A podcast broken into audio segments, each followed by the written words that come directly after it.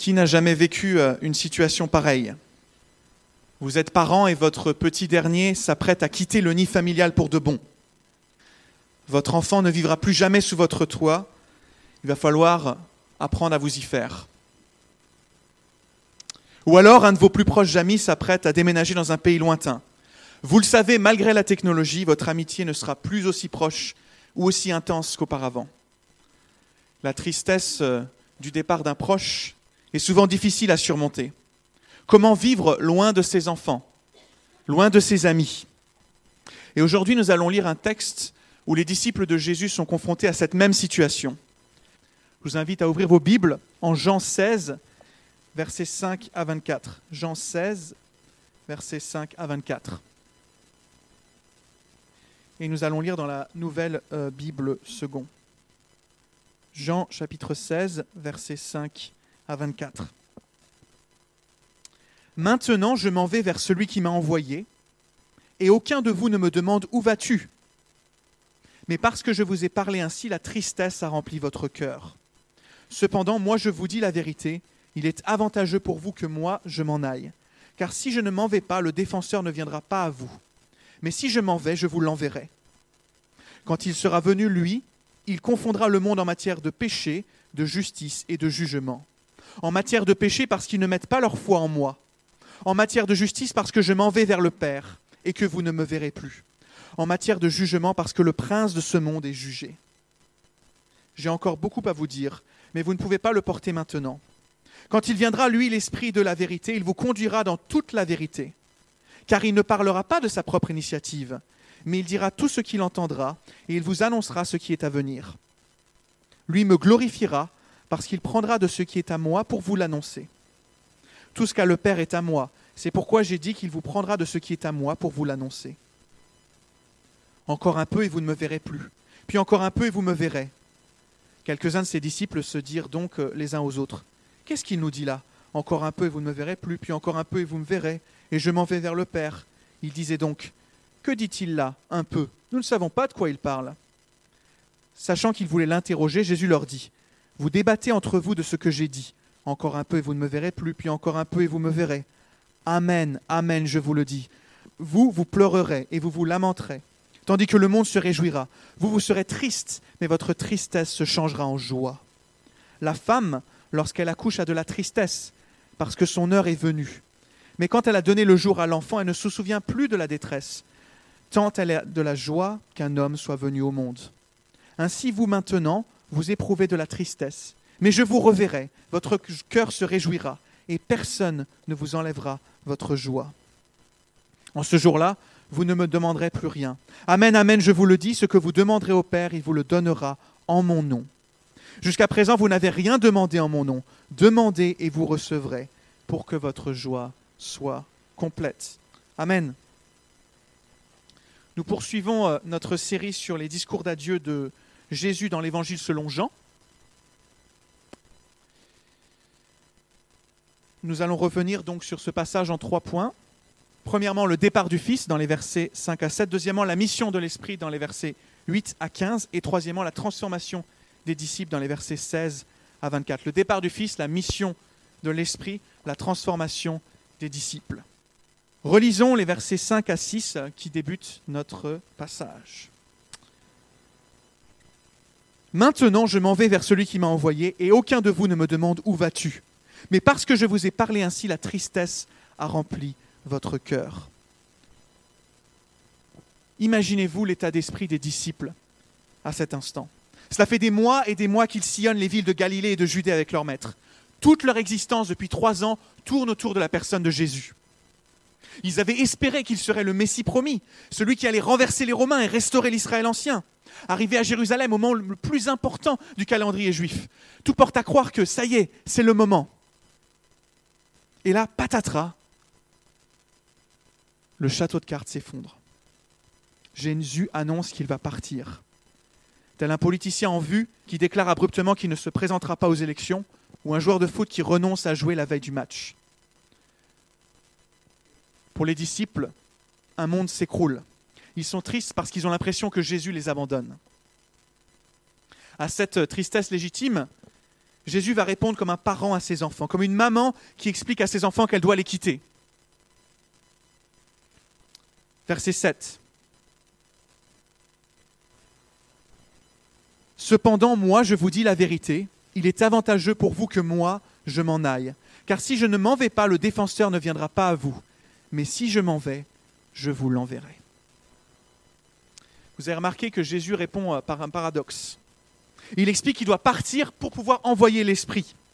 C'est en quelque sorte une départ pour une arrivée. On imagine l'acteur principal d'une pièce qui annonce à la fin de l'acte 2 qu'il va partir, mais qu'il sera remplacé par un autre protagoniste à l'acte 3. Je crois que nous ne mesurons pas toujours la force de ce propos. Souvent j'entends des chrétiens qui disent ⁇ Ah, si seulement j'avais vécu à l'époque de Jésus ⁇ ah, si seulement je l'avais vu ressusciter Lazare, si seulement j'avais vu parler avec Jésus, toucher Jésus, manger avec Jésus. Je peux comprendre hein, une telle envie. Hein. Quel chrétien euh, ne voudrait pas rencontrer Jésus face à face? C'est louable. Seulement, seulement Jésus nous dit l'inverse ici. Il est avantageux que Jésus soit parti. Sans cela, l'Esprit Saint ne serait pas venu.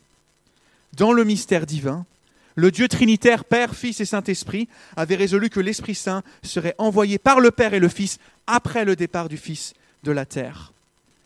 Et Jésus fait bien évidemment référence ici au jour de la Pentecôte.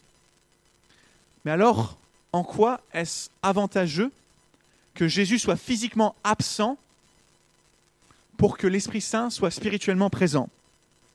Pour au moins trois raisons. Pour au moins trois raisons. On va revenir dessus. Pourquoi est-il avantageux d'avoir l'Esprit sans Jésus? D'abord, il faut se rappeler que l'Esprit Saint n'est pas une simple force impersonnelle, ni même un Dieu au rabais. Non, le Saint-Esprit, c'est la troisième personne de la Trinité. Il est Dieu au même titre que le Père et que le Fils. Amen. Tenons-le. Non, j'arrive jamais à dire ça. Bon, bref, vous avez compris? On se le tient pour dit c'est bel et bien Dieu qui vient en nous après la venue de Jésus. Donc premièrement, l'Esprit est Dieu. Deuxièmement, l'Esprit Saint est indispensable pour les chrétiens d'hier comme d'aujourd'hui. La réaction des disciples dans notre passage en témoigne. Ils ne comprennent rien à ce qui se passe. Mais rappelez-vous, c'est seulement après la croix, la résurrection, l'ascension et la Pentecôte que les disciples ont réellement saisi l'Évangile qu'ils ont réellement été transformés pour pouvoir l'annoncer au monde.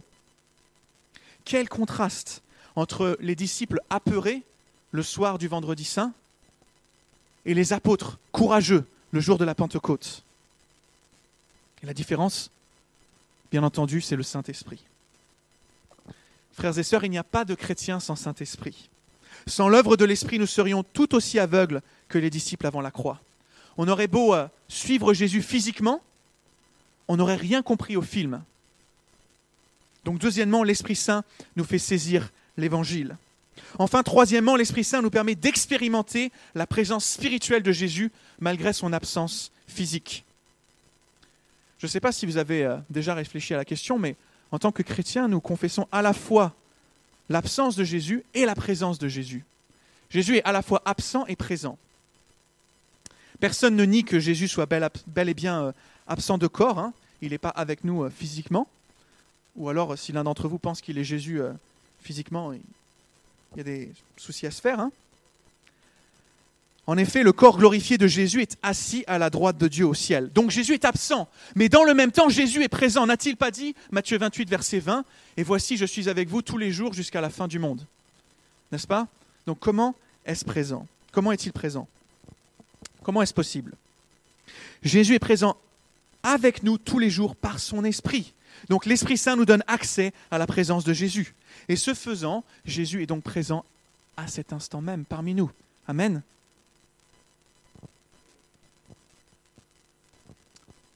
Mais peut-être que certains restent circonspects. Comment Jésus peut-il être à la fois absent et présent? Ça paraît être un paradoxe, n'est-ce pas? Mais ce matin, vous êtes tous présents physiquement dans cette salle, n'est-ce pas? Et peut-être que certains sont absents. Ils n'écoutent pas ma prédication. Et ça, c'est très mal. Ces personnes sont donc présentes physiquement, mais absentes spirituellement en quelque sorte. Eh bien, Jésus, lui, c'est l'inverse. Il est absent physiquement, mais présent par l'Esprit. Donc en prenant en compte ces trois aspects, le Saint-Esprit est Dieu, le Saint-Esprit nous fait saisir l'Évangile et le Saint-Esprit nous donne accès à la présence de Jésus, nous pouvons en conclure que oui, il était avantageux que Jésus parte pour un temps afin que l'Esprit vienne. Mais alors que va faire le Saint-Esprit pendant l'absence de Jésus? Jésus répond à cette question dans les versets 8 à 15. Et il va distinguer deux aspects de la mission de l'Esprit. D'abord, l'œuvre de l'Esprit parmi le monde, et ensuite l'œuvre de l'Esprit parmi la communauté. L'œuvre de l'Esprit parmi le monde et l'œuvre de l'Esprit dans la communauté. On va brièvement y revenir. Lisons le verset 8. Quand il sera venu, lui, donc le Saint-Esprit, hein, quand il sera venu, lui, il confondra le monde en matière de péché, de justice et de jugement.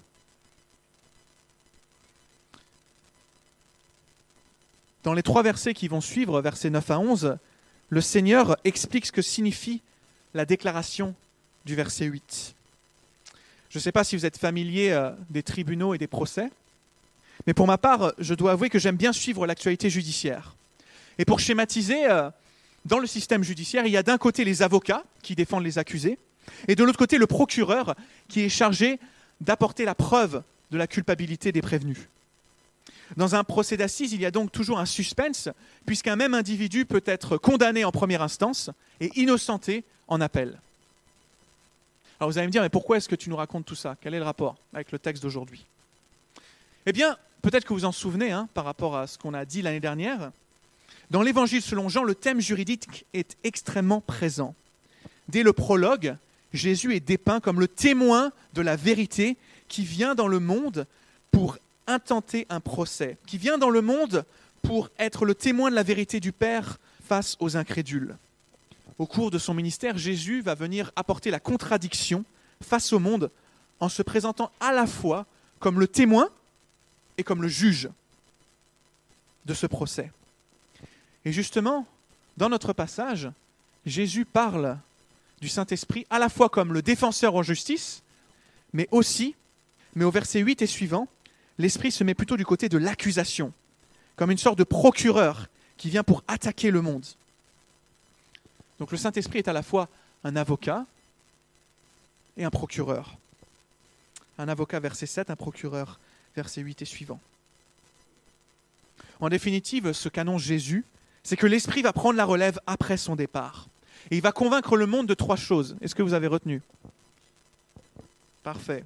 Péché, justice et jugement. Alors qu'est-ce que ça signifie? Ça semble un petit peu cryptique hein, lorsqu'on le lit pour la première fois.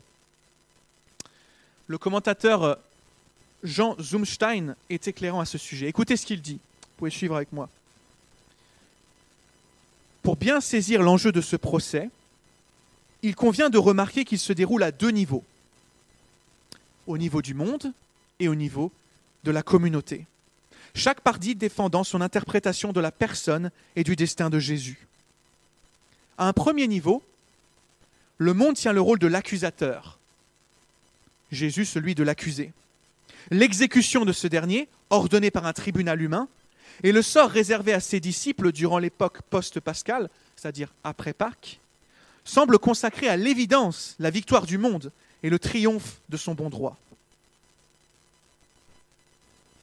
À un deuxième niveau cependant, la répartition des rôles est renversée. D'accusateur, le monde devient l'accusé, tandis que le paraclet, donc le Saint-Esprit, tandis que le paraclet représentant Jésus assume la fonction d'accusateur. Ce procès en appel aboutit à un renversement de perspective et à une inversion du verdict. Ce n'est pas Jésus qui est pécheur, mais le monde. Ce n'est pas Jésus qui est injuste, mais le monde.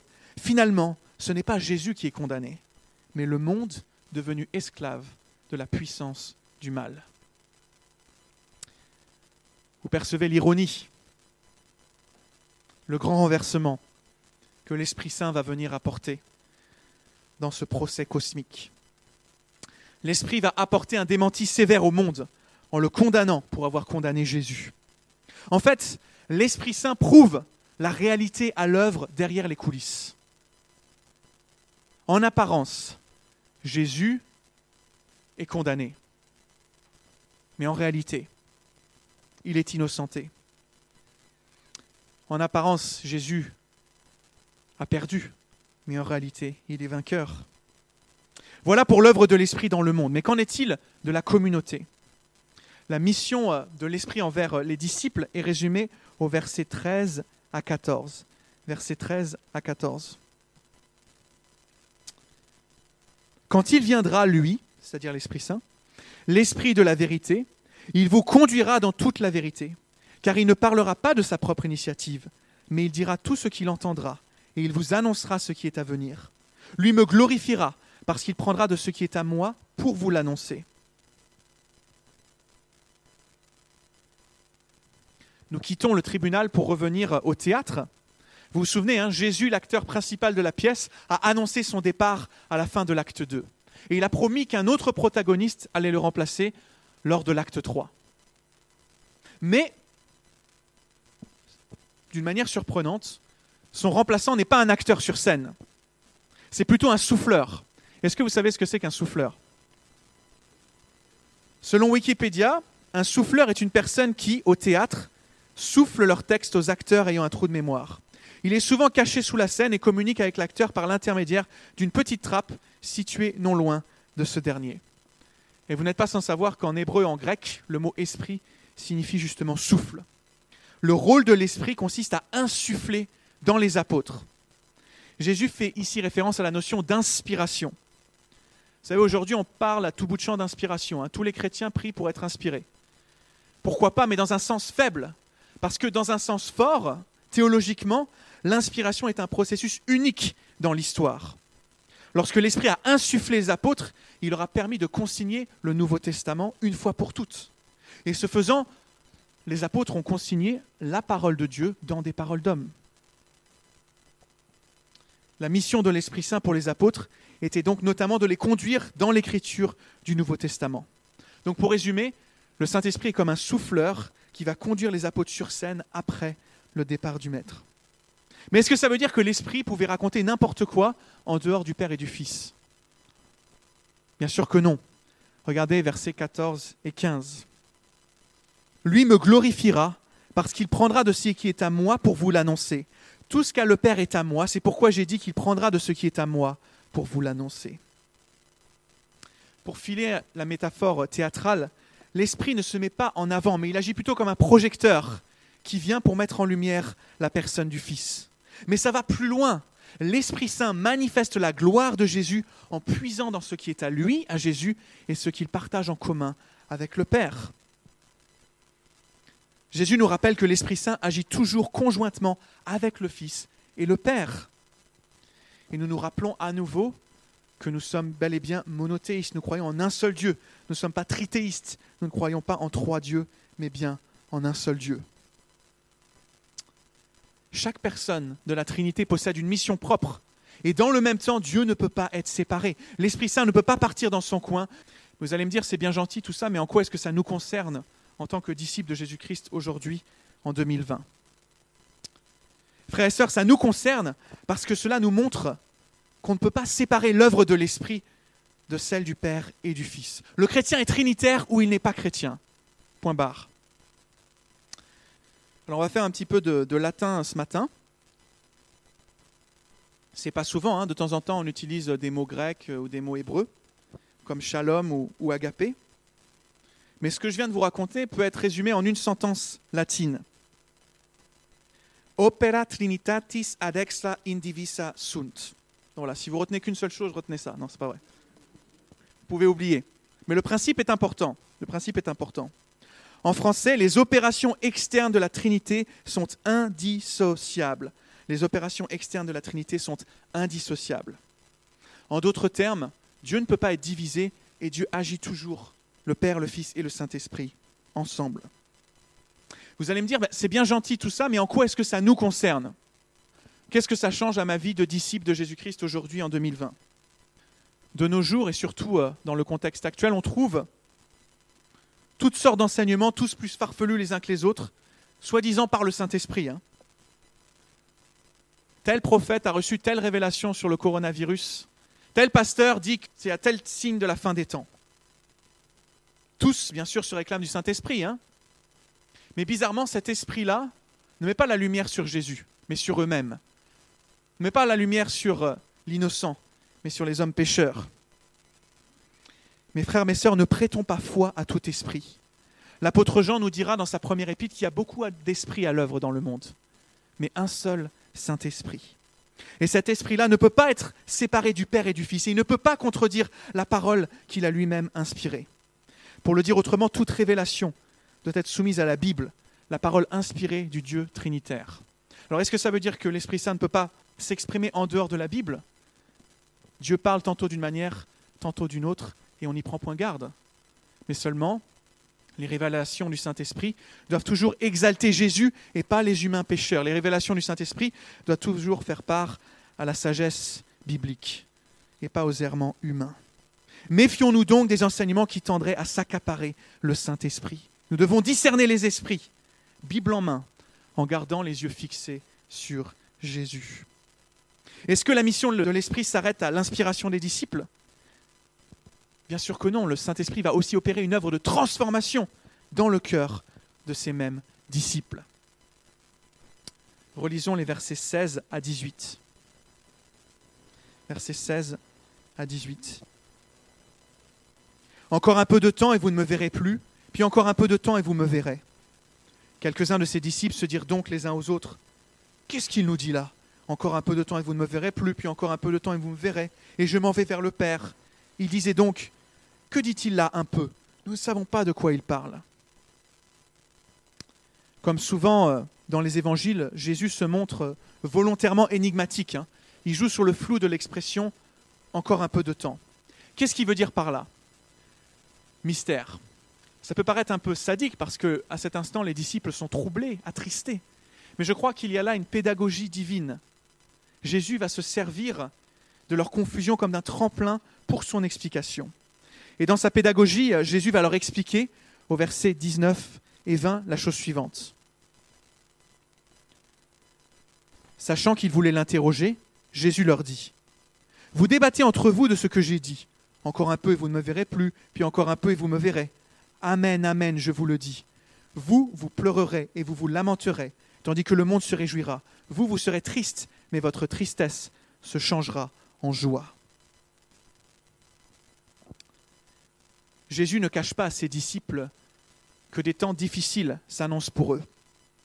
S'ils sont tristes à l'idée que Jésus puisse les quitter, leur tristesse ne fera que redoubler. Ils vont pleurer et se lamenter, tandis que le monde va jubiler. Jésus fait ici référence, bien évidemment, au moment de la crucifixion. Vous vous souvenez de la débâcle des disciples à cette occasion. Mais cette tristesse ne va pas durer. Jésus change les ténèbres en lumière, le mal en bien, la tristesse en joie. Verset 22. Ainsi, vous maintenant, vous éprouvez de la tristesse, mais je vous reverrai. Votre cœur se réjouira et personne ne vous enlèvera votre joie. D'une manière voilée, Jésus annonce sa résurrection prochaine oui, il va mourir sur cette croix comme un criminel, mais l'histoire ne s'arrêtera pas là. Cet événement terrible ne sera pas le mot de la fin. La tristesse des disciples va voler en éclats lorsqu'il se présentera à eux vivants. La résurrection de Jésus va les remplir d'une joie que personne ne pourra jamais leur enlever. Il y a quelques semaines, pour ceux qui étaient présents, Jésus, euh, euh, pardon, force de parler de Jésus, il y a quelques semaines, pour ceux qui étaient présents, Joseph, pas le père de Jésus, Joseph Paladino, nous avait présenté une vidéo euh, où on nous racontait les différentes traditions sur la mort des apôtres. À cette occasion, nous avions vu que tous, à l'exception de Jean qui a écrit notre évangile, sont morts de mort violente. Pourquoi ont-ils accepté un tel sort? Pour plusieurs raisons, mais notamment parce qu'ils avaient reçu cette joie surnaturelle. Au verset 21, Jésus illustre cette réalité à l'aide de l'image de la femme ayant mis au monde un enfant. Alors comme vous pouvez l'imaginer, hein, c'est le jour de la femme, mais euh, j'ai pas eu euh, la chance de mettre un enfant au monde. Je doute que ça arrive un jour. Mais je me souviens encore euh, du visage de ma mère lorsque je l'ai visitée à l'hôpital après la naissance de ma sœur et de mon frère. La douleur de l'enfantement avait laissé la place à une joie rayonnante.